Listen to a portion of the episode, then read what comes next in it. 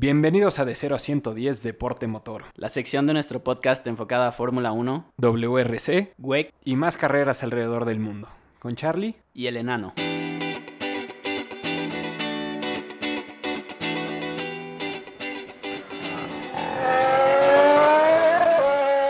Bienvenidos, bienvenidos a De 0 a 110. Bienvenidos, regresó la Fórmula 1 y regresó el enano también. ¿Qué tal, Charlie? ¿Cómo estás? Muy bien, ¿y tú? Bien también. Un gusto estar aquí de regreso. Sí, iba a empezar con una introducción muy jovial anunciando que por fin regresó la Fórmula 1 y por fin regresó el deporte motor, pero fue un fin de semana triste y un poco sombrío en Bélgica, ¿no? Complicado, ¿no? Para toda, para toda la parrilla de la Fórmula 1 y pues creo que para todos los amantes de, del deporte motor en general.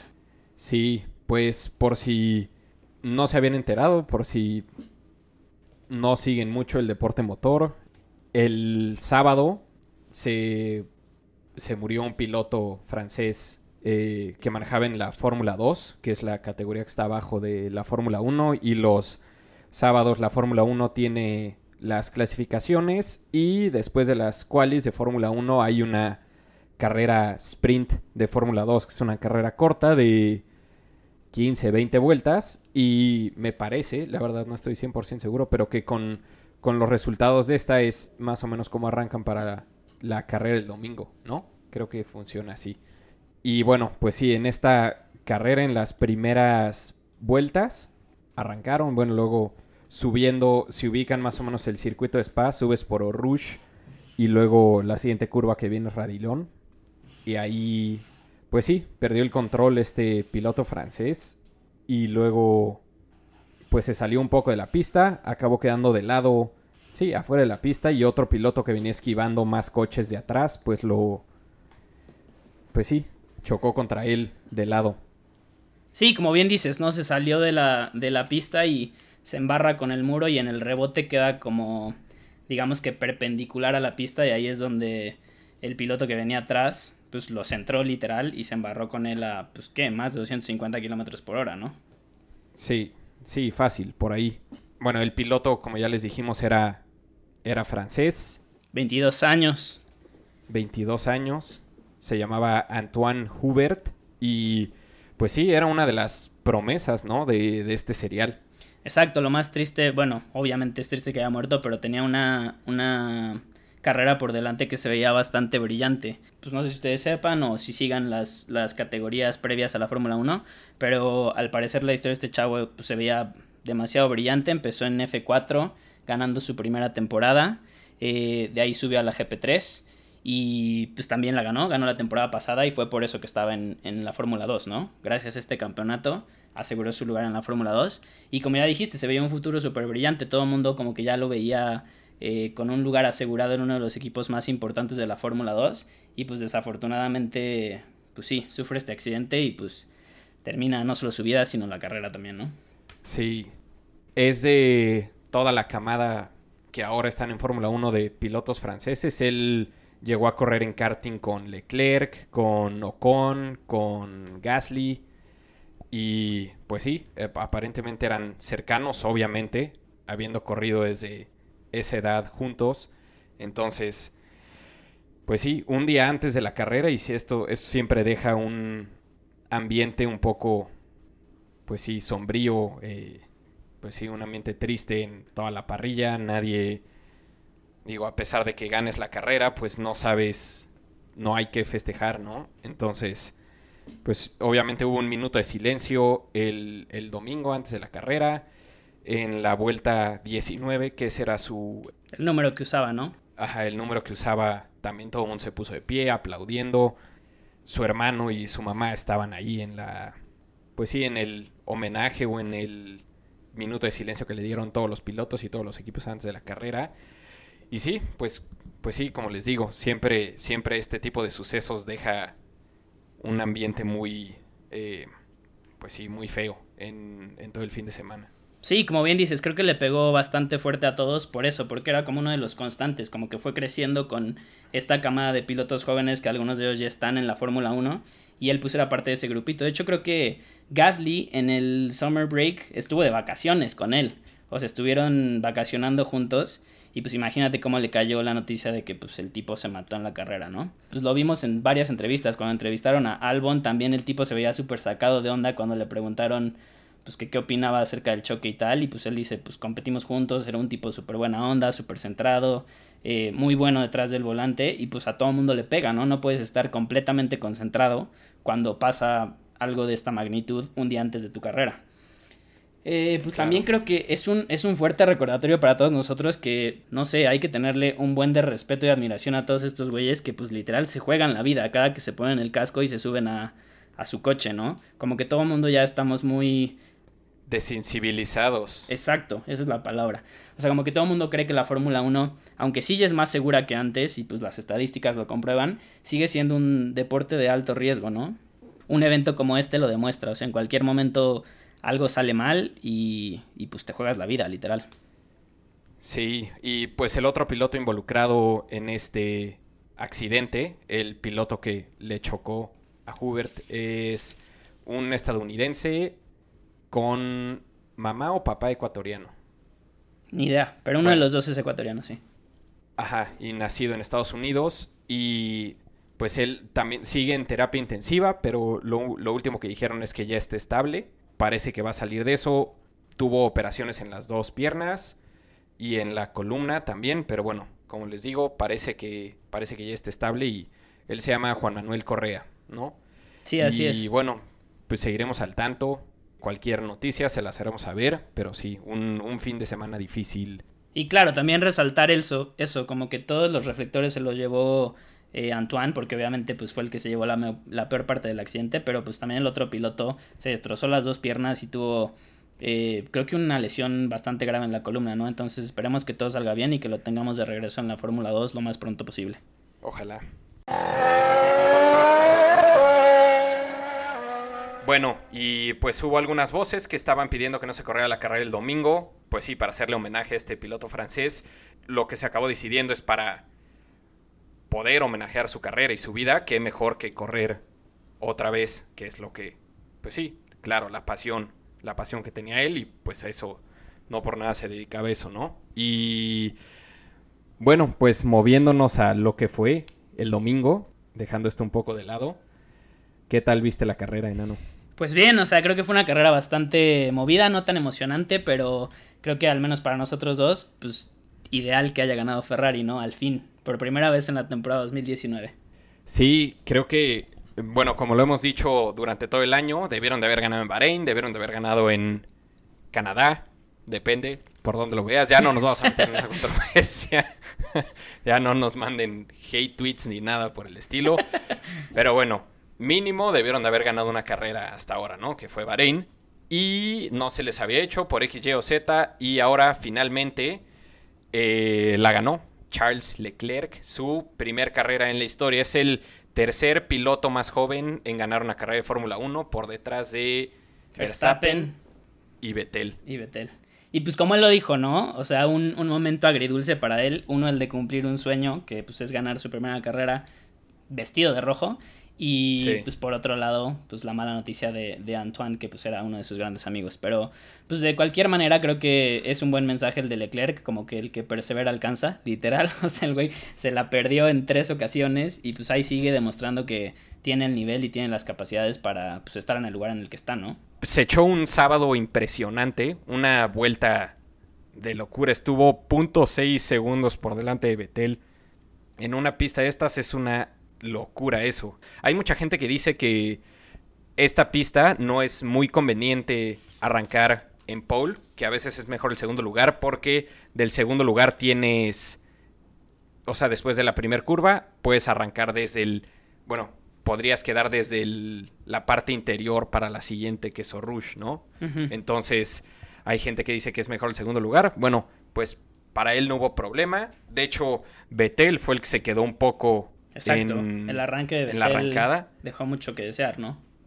Sí, y creo que eso jugó un papel muy importante lo que fue la carrera después, porque pues lo pasó Hamilton a Betel y luego él en la recta larga después de Orush y Radilón en lugar de estar atrasito de Leclerc, como hubiera pasado si hubiera tenido un buen arranque, estuvo atrasito de Hamilton y lo acabó pasando. Pero, digo, si hubiera estado ahí en segundo lugar, probablemente eso hubiera sido a su compañero de equipo y no a Hamilton, ¿no? Lo cual también jugó afortunadamente para Leclerc, ¿no? Porque entonces Vettel sirvió de contención gran parte de la carrera contra los Mercedes. Sí. Se separaron en estrategias los Ferraris. Binotto tuvo que decir que al final de la carrera lo entrevistaron y dijo que pues decidieron parar a Vettel porque en realidad no tenían opción.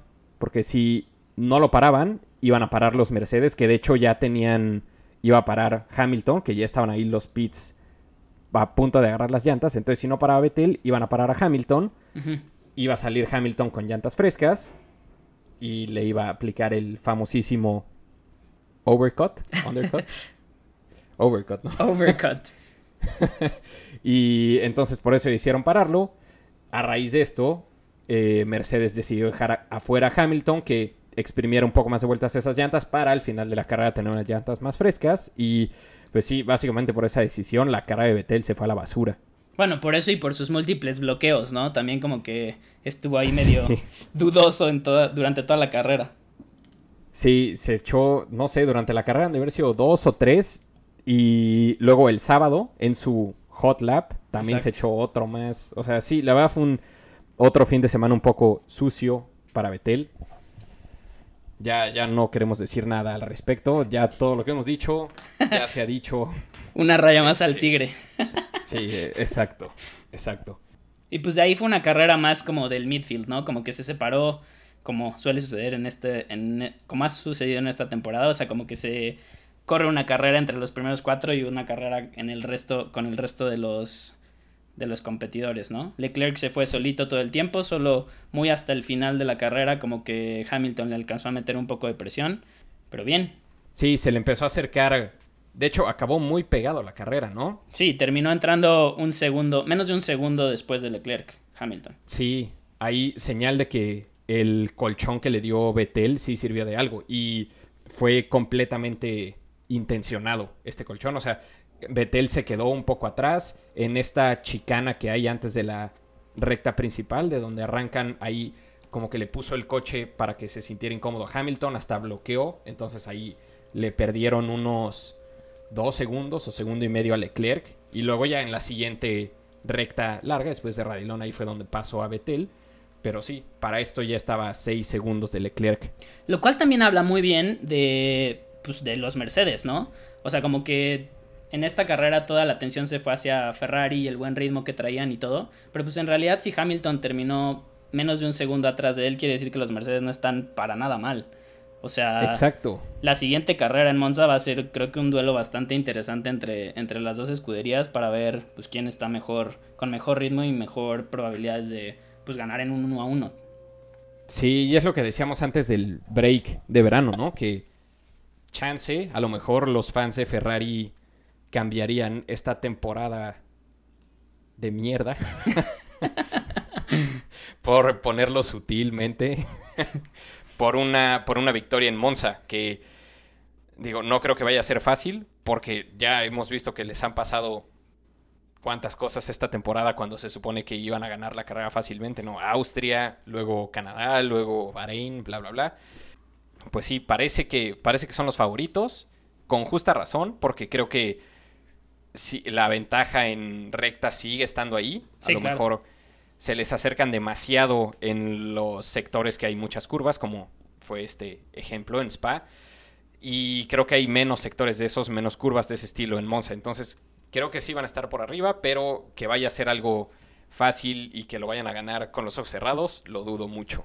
Y la presión está completamente encima de Ferrari, ¿no? Porque la temporada pasada perdieron en Monza y de hecho fue cuando toda la grada empezó a buchar a los Mercedes y así, ¿no? Si no mal recuerdo. Entonces, pues ya se, la deben a sus fanáticos de Ferrari y pues a ver, a ver si este año es, es la buena. Sí, ya llevo un rato sin ganar Ferrari en Monza, entonces digo, pues ha sido una mala temporada para, para ellos, pero es posible que ganen la carrera este fin de semana. Ah, sí, eh, no hay no hay descanso esta semana, ¿eh? Por si no sabían, este fin que viene es Ajá, back to back, exacto. Oye, ¿y qué tal? ¿Cómo viste al poderosísimo Verstappen y su Orange Army? No, pobres güeyes, ¿eh? eh no sé, todos, hasta se escuchó, obviamente por los motores, ahora que se escuchan mucho menos, o sea, en la época de los V8, V10, V12, no oías para nada a la grada y ahora con estos motores sí la alcanza a oír. Entonces, en cuanto sacaron, porque estaban sacando la pelea de Vettel y Hamilton y cómo Leclerc se estaba alejando, eh, alejando ajá, eso es lo que estaban sacando en las pantallas. En cuanto cambiaron de toma y sacaron el coche de Verstappen estampado en las llantas, sí. todo se escuchó el ¡No! es que pobre, la verdad es que jala un buen de gente, ¿no? Y lo siguen, lo siguen a todos lados. Está impresionante. sí, literal a todos lados. Vamos a ver a cuántos de esos nos encontramos aquí en, en México. Seguro varios. sí. no creo que tan güeros como los como los de Spa, ¿verdad? Pero sí, pues en la primer curva, literal, digo, creo que ha sido una constante este año para Verstappen. Ha tenido muy malos arranques. Y esta no fue la excepción. Quedó atrás de Kimi. Y luego Kimi, pues entrando a la primer curva, que si no ubican el circuito, pues es más o menos una V. Literal, es una, una curva cerradísima. Y si tienes un coche, pues literal, es como cuando manejas tú en la calle, ¿no? Tienes un blind spot. Verstappen acabó en ese punto ciego de Kimi. O sea, Kimi no lo vio y no tenía por qué verlo. Y siendo piloto, pues deberías de saber que no te puedes meter por ahí. Pues le puso ahí el coche Verstappen y Kimi digo, dejó espacio, pero se acabaron tocando. Y le rompió la dirección a Verstappen, el piso de Kimi se rompió. Sí, ya, ya se imaginarán cómo lo habrá tomado Kimi. Así, exactamente como se lo imaginan, así fue. A Kimi no le cayó nada bien. Y pues sí, como dices, trató de meterse en la parte interna de la curva y pues dejó como que la llanta entre las dos llantas de, de Kimi, ¿no? Y pues Kimi siguió su, siguió su línea y la parte trasera, la llanta trasera derecha de Kimi se trepó a la llanta delantera de, Leclerc y pues salió volando, Kimi, de hecho. Sí, salió volando literal. Tuvo ahí unos pequeños segundos de aire y ya después cuando cayó se imaginarán Kimi mentando madres así de ¿quién carajos me pegó? y pues sí, la peor parte se la terminó llevando Verstappen que pues jodió la dirección y pues fue la razón literal por la que acabó estampado en, en pues sí, en el muro. Sí, fue en Orush, ahí ya no pudo, que es la siguiente curva Correcto. Literal, se fue de frente, como si no sirviera. Bueno, pues claramente no servía, ¿verdad? Pero aquí, aquí les dejamos este intercambio de cuando chocaron y cómo lo tomaron los dos pilotos.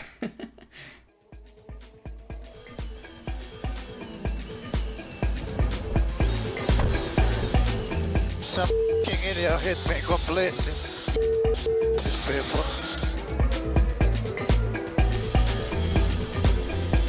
again. Okay, all your tires okay? Yeah, something is not right. Yeah, something doesn't feel right. Okay, okay, we will box and uh, check the car. Probably the floor is. No, no. Well, uh, did, there was no space at all. I was as inside as it could be. Well, what happened? Did you see? Yeah, yeah I, I, think it was with Verstappen on the inside and I jumped in, but I need I need to see the replay.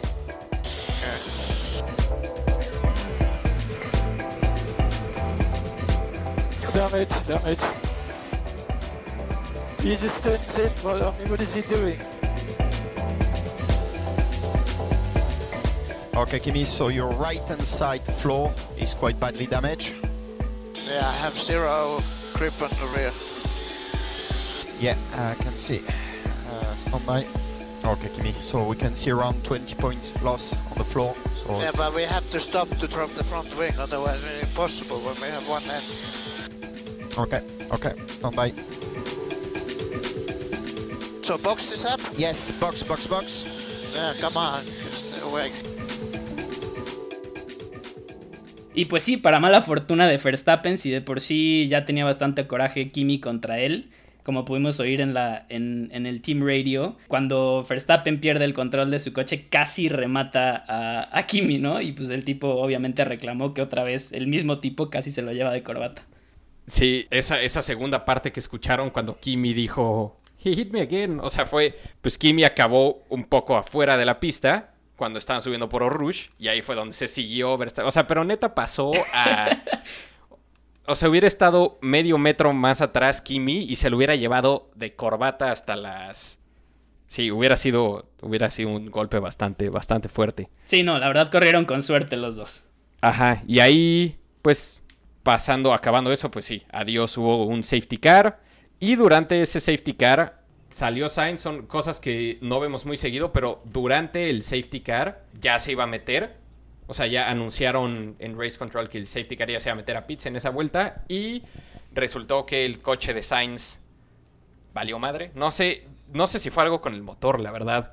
No especificaron mucho en la narración. Pero sí, pues ah, tuvo que apartar el coche y el safety car se quedó otras vueltas más. Seguramente sí tuvo que ver algo con el motor porque, bueno, no sé si quieras tocar el punto de Lando Norris de una vez.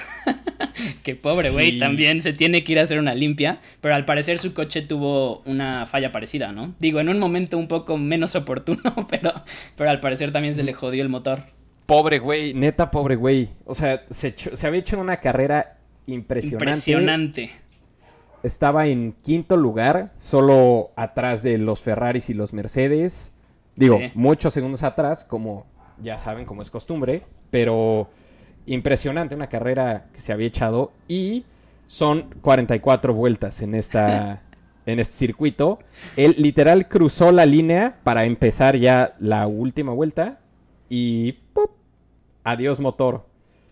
Obviamente él y pues sí, los ingenieros de McLaren estaban bastante molestos y pues aquí les dejamos el, team radio de cuando estaba pasando esto y cómo, pues sí, esta discusión. I'm losing power, I'm losing power, it's going. Okay, keep going, safety car. Uh, uh, keep going, keep going for now, keep going. I going. can't, it's broken, it's broken. Anti-stall, it's off.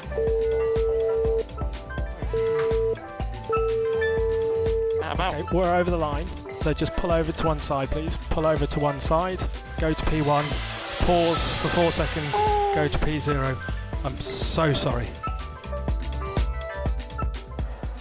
Pues sí, ¿no? Terrible. Imagínense la frustración del pobre de Lando Norris. Iba a ser su mejor carrera en toda su corta carrera en la Fórmula 1. Y pues sí, un quinto lugar para él hubiera sido como literal ganar la carrera. Es uno de los rookies de la temporada y terminar en quinto hubiera sido maravilloso. Pero pues lástima, esperemos que tenga mejor suerte porque igual que Leclerc, ¿no? Como que se le han negado eh, buenos resultados en varias carreras. Y la verdad es que el chavo trae nivel y es bastante bueno. O sea, yo espero que, que se le cumpla dentro de pronto, dentro de poco, perdón. Sí, sí, pobre güey. Y pobre McLaren, la verdad, eh, había sido una buena carrera para ellos, a pesar de que no esperaban tener buen rendimiento en esta pista. Pero bueno, pues se les había dado y pues sí, todo, todo se fue por la todo se derrumbó. Todo se derrumbó. y en contraste, los Racing Points, ¿no? Sí, claro, que además también corrieron con mucha suerte, ¿no? Hay que hablar de la carrera de Checo Pérez, creo que hizo una, muy buena carrera, terminando en sexto lugar, ¿no? Detrás de Albon. En sexto, ajá, en sexto lugar atrás de Albon, nada más. Se aventó muy, muy buena carrera y pues al final la verdad es que otro gran y talentoso rookie lo terminó pasando ahí al final de la carrera. Pero, pues, overall creo que lo hizo muy bien. Y su coequipero, Lance Stroll, terminó entrando en décimo lugar. Entonces, la verdad es bastante buen resultado para un equipo como Racing Point, que sus dos pilotos sumen. Y si a eso le sumamos la fortuna de que los dos Alfa Romeos terminaron pues bastante mal. Ya aquí ya les explicamos por qué, con todos los daños después del choque de Verstappen. y el pobre Antonio Giovanazzi también otro que necesita una limpia. Se estampó en la última, en la última vuelta. Y gracias a esto es que Racing Point logró eh, pasar a, a Alfa Romeo en, en, en el campeonato de constructores. Sí, ya con esto, como bien dices, ya está en séptimo. Racing Point con 40 puntos con, contra los 32 de Alfa Romeo en octavo. Sí, la verdad, esta, esta siempre ha sido una pista que se le da a Checo. Generalmente le va bien. Creo que llevaba dos quintos lugares de los dos años anteriores. Este sexto lugar, súper, súper respetable. Sí, una excelente carrera. Una carrera muy a la Checo, cuidando sus llantas, cero ruido. La verdad, yo creo que si lo si las cámaras lo tomaron durante 30 segundos fue de haber sido mucho. Creo que el máximo tiempo de cámara que tuvo fue cuando sacó a Albon, ¿no? De la pista. Sí, sí, que de hecho se estaban quejando y que estaban viendo si lo investigaban después de la carrera, lo que sea. No hubo problema, se, no hubo penalización ni nada y se quedó en el mismo sexto lugar en el que terminó. Y eh, sí, hablando de Albon, qué carrera se echó este brother, ¿eh? Yo creo que seguro Helmut Marco está estaba feliz con su decisión de haber subido este brother. Dio, se echó sobre todo un pase eh, a Richardo. Impresionante. Por, eh, por afuera, después de la recta de Radilón. Impresionante el pase. Ahí, si tienen oportunidad de ver los, los highlights, ahí obviamente está dentro de este video. Sí, impresionante, impresionante. Pues había empezado en 17 porque le tuvieron que poner un motor nuevo. Bueno, más bien tenía el... Pues sí, no sé, por, no sé cómo funciona eso, ¿eh? pero decidieron darle el spec nuevo del Honda a Albon en lugar de a Verstappen. No, pues seguro lo usaron de conejillo de indias, güey. O sea, de que querían probar el nuevo spec y no te vas a chingar a tu piloto estrella, güey. Te chingas al nuevo. Sí, pues sí, a lo mejor va por ahí, pero bueno, pues fue una decisión acertada, obviamente, porque a Verstappen le hubiera durado una curva ese motor nuevo. Lo hubieran probado nada más en el arranque, entonces no hubiera sido tanto, tantos datos acumulados. Sí, sí, pues sí.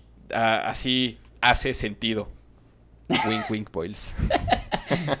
no, pero sí, tienes toda la razón. La verdad fue una super carrera de este güey y pues callando bocas, ¿no? Como que todo el mundo puso en duda el que en lugar de regresar a Kvyat y darle su segunda oportunidad, hubieran trepado a Albon a los Red Bulls. Y pues creo que está demostrando de qué está hecho y por qué está donde está.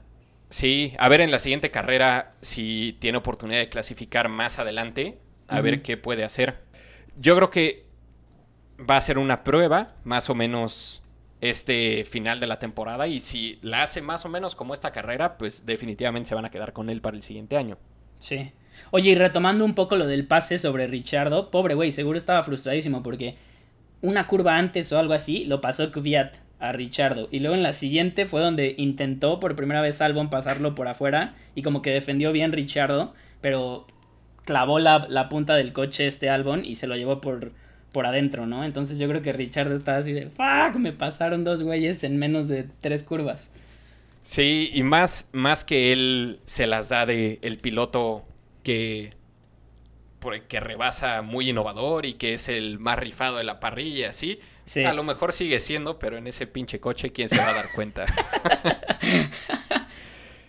sí, yo creo que muy por adentro está arrepentido Richard de haber sido Renault. Jamás lo va a aceptar, pero, pero sí, no, no, no creo que esté muy feliz de la decisión que tomó el año pasado. Sí, le dio frío vivir a la sombra de Verstappen, ¿no? Y creo que está mucho mejor estar ahí que estar donde está ahorita. Pero pues bueno, son decisiones que tomas y pues ya veremos qué depara el futuro para Richardo porque también hay mucho ruido al respecto de su contrato en Renault. Sí, sí, ¿eh? hay mucho ruido y bueno, ahora no hemos hablado de eso, pero pues sí, lo vamos a dejar al final, pero de una vez, pues ya para quitar esto, el siguiente año Hulkenberg ya no va a correr ahí, ya no va a correr en, eh, en Renault. Se rumora que va a acabar o en Alfa o en Haas. A mí se me hace que va a acabar en Haas. A mí también. Y, si Grosjean sigue como va, pues creo que es la, jugada más segura. Sí, exacto. ¿Y quién? Ah, pues Ocon va a tomar el, lugar de Hulkenberg en, Renault. Que eso se va a poner interesante también para Richardo, ¿no? Porque si se queda en, Renault, la verdad es que todos conocemos el, potencial de Ocon. Y pues podría ser la, segunda vuelta de la misma historia para el pobre australiano, ¿no? O sea, otra vez el chavito eh, robándose las pantallas en lugar del piloto con más experiencia. Sí, sí, a ver qué pasa el siguiente año. O los siguientes dos años. Creo que firmó, firmó por dos años Ocon. Creo que sí. Bueno, pues ya veremos. Y... ¿Qué falta? Ah, sí, hablamos un poquito de Giovinazzi, de los alfas. Pues... otra vez, ya le había pasado algo, un choque similar a este que no tenía a nadie adelante, a nadie atrás. Era la última vuelta y se fue a estampar solito al muro. La verdad se acabó siendo un golpe fuerte, o sea, se vio aparatoso en el en la transmisión y sí, como como decíamos, pues todo mundo por lo que pasó el sábado, todo el mundo estaba medio, pues sí, sacado de onda. Luego, luego se acercaron, bueno, le preguntaron sus, sus ingenieros si todo estaba bien, si que les hablara. Los comentaristas en la transmisión también dijeron, bueno, pues solo hay que esperar a ver si está bien. Y ya en cuanto dijo que, que todo en orden, ya todo el mundo respiró y así. Aquí les dejamos ese corto radio.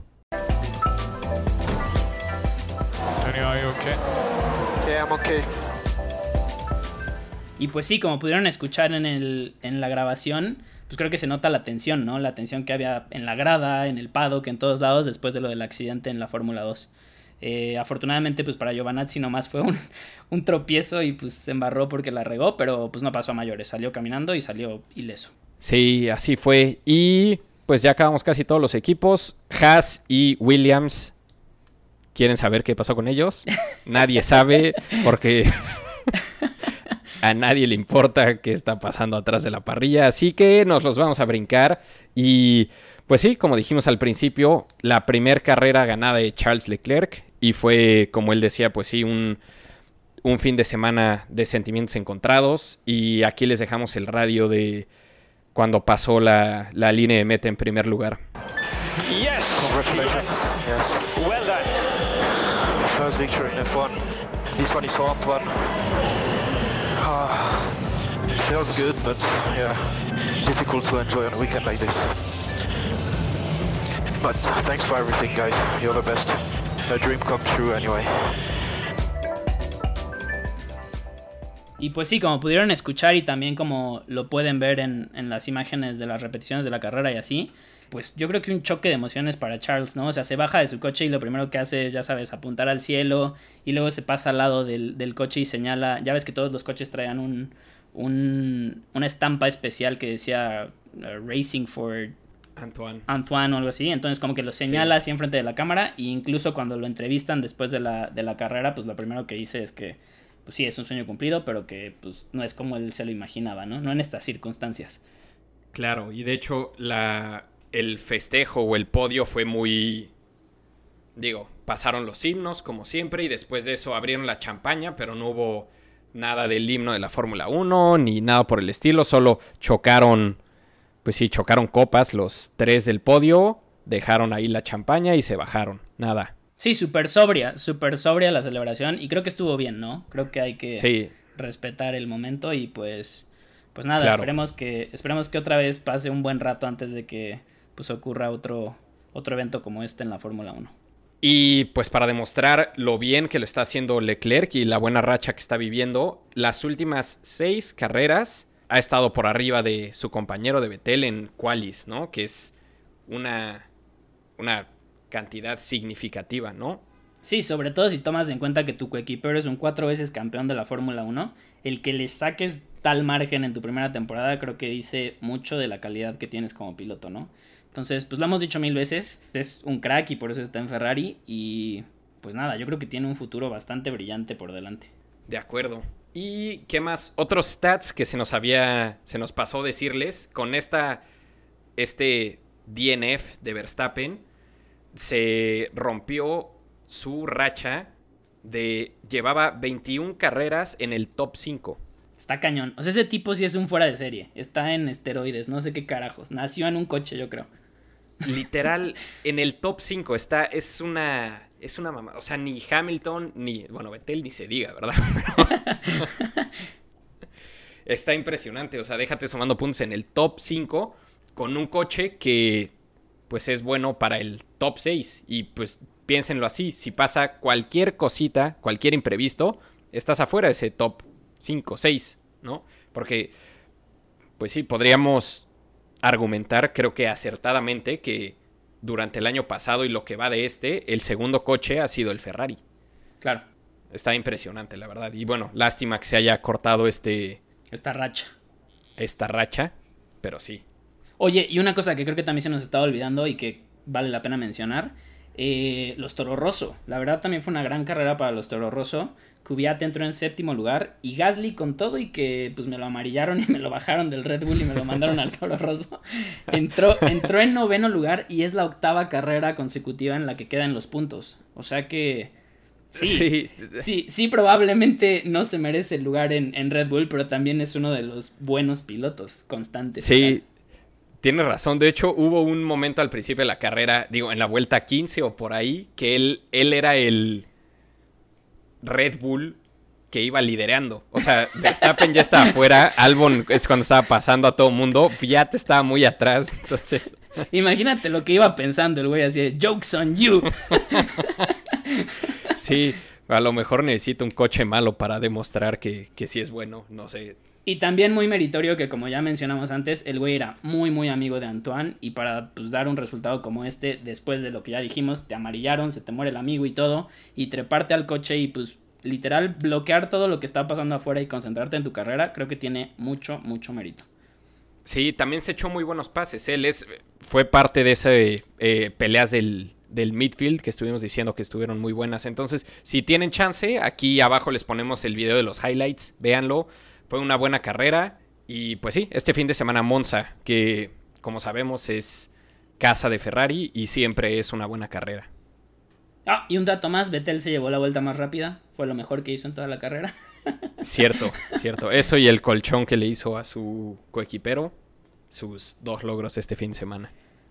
Y pues bueno, ya veremos qué pasa el, el siguiente fin de semana en Italia. Esperemos que buenas noticias para los ferraristas.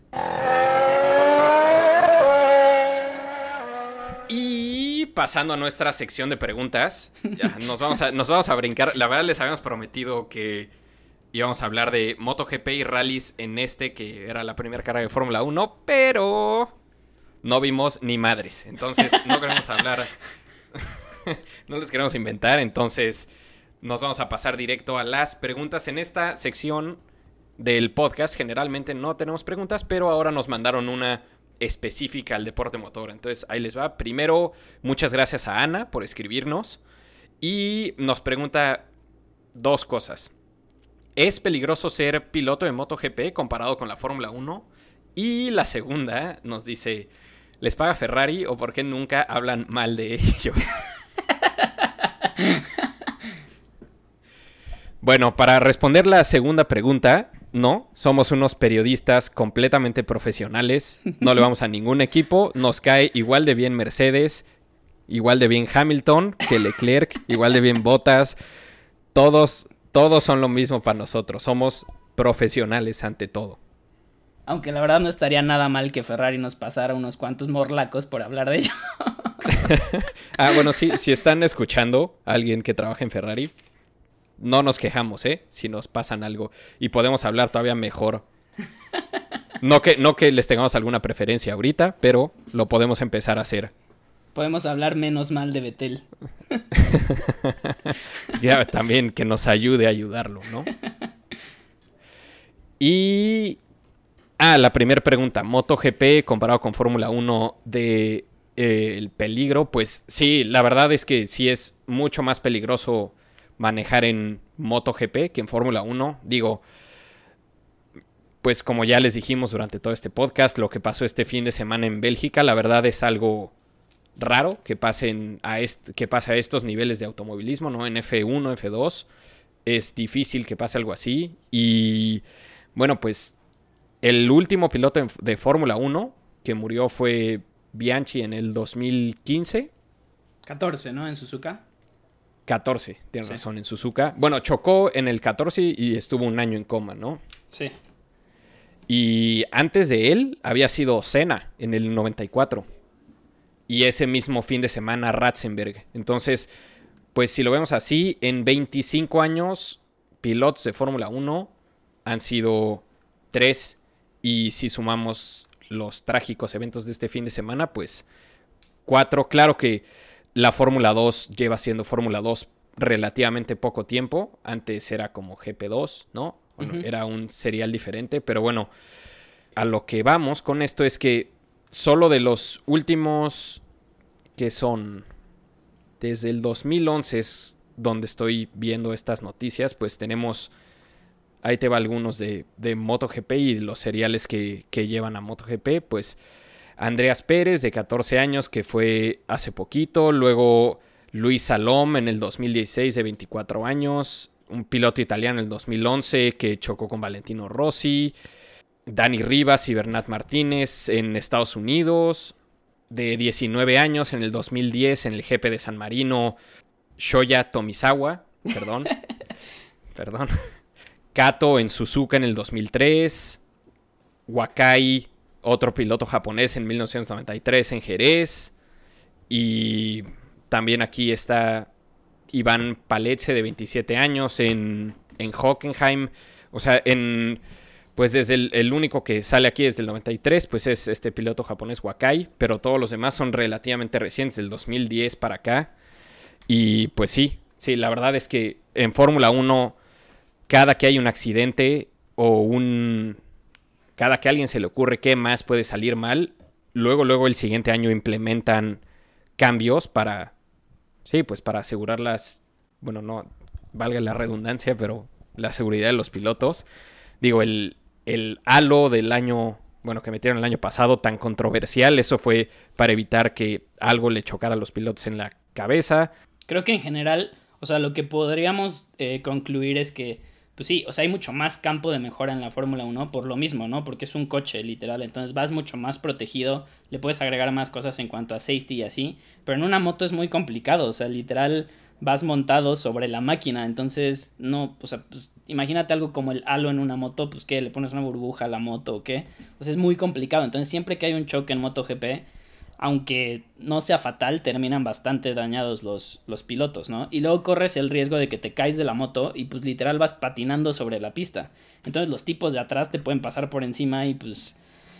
Digo, el cuerpo humano es bastante frágil, ¿no? Y si te pasa algo por encima 200 kilómetros por hora, pues probablemente vas a salir muy dañado, por más protegido y forrado en cuero que vayas, ¿no? Entonces creo que pues sí es bastante más peligroso el MotoGP que, que la Fórmula 1, la Fórmula 2, cualquier serial de este tipo.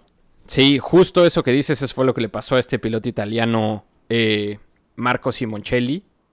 Él se cayó y le pasó por encima la montura de la moto de, Valentino Rossi. Y Exacto. Pues hasta ahí. O sea, por ejemplo, tomando como ejemplo el, el choque de Giovanazzi de este fin de semana, o sea, se trompea y se embarra con el muro. Si te embarras con el muro en una moto, pues ahí se queda la moto enterrada, pero tú sales volando y pues suerte a ver contra qué te estampas. Entonces creo que, pues sí, o sea, si yo digo que a veces los pilotos de Fórmula 1 están locos por manejar las velocidades a las que manejan y por lo cerca que a veces van uno de otro y pues literal se juegan el pellejo, los tipos de MotoGP se merecen todo mi respeto. O sea, creo que sí tienes que estar un poquito loco como para aventarte a competir en en ese tipo de, carreras.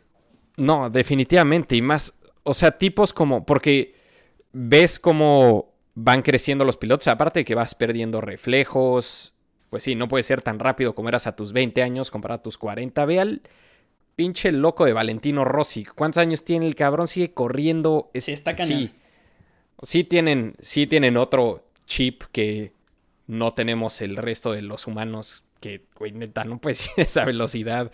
Sí, es, es como una adicción a, la adrenalina así muy, muy cañona. Digo, ha de ser padrísimo, la verdad, el poderte trepar una moto y ir a esas velocidades se ha de sentir increíble, pero pues sí tienes que ser un tantito, no sé, como dices, tener otro chip, perder el miedo, no sé.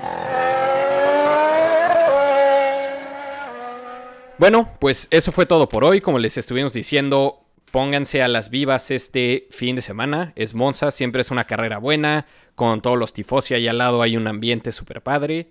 Ah, se me olvidó decirles, ya se me acabó la suscripción de F1 TV. esta, esta, esta la pirateé este fin de semana. Entonces puede ser que siga haciendo eso, no lo sé. Y si algún agente del FBI está oyendo esto, es broma. Oye, pues ya que conseguiste una página, comparte el link, ¿no? A todos nuestros escuchas. Ahí sí me voy a meter en pedos. Pero bueno, pues muchísimas gracias por escucharnos. Ya saben a dónde escribirnos. Charlie arroba de 0 a 110.com. Síganos escuchando, recomiéndenos. Redes sociales de 0 a 110 en todos lados, menos en Twitter, que somos de 0 a 1101. Y un gusto. Yo soy Charlie. Yo soy el enano.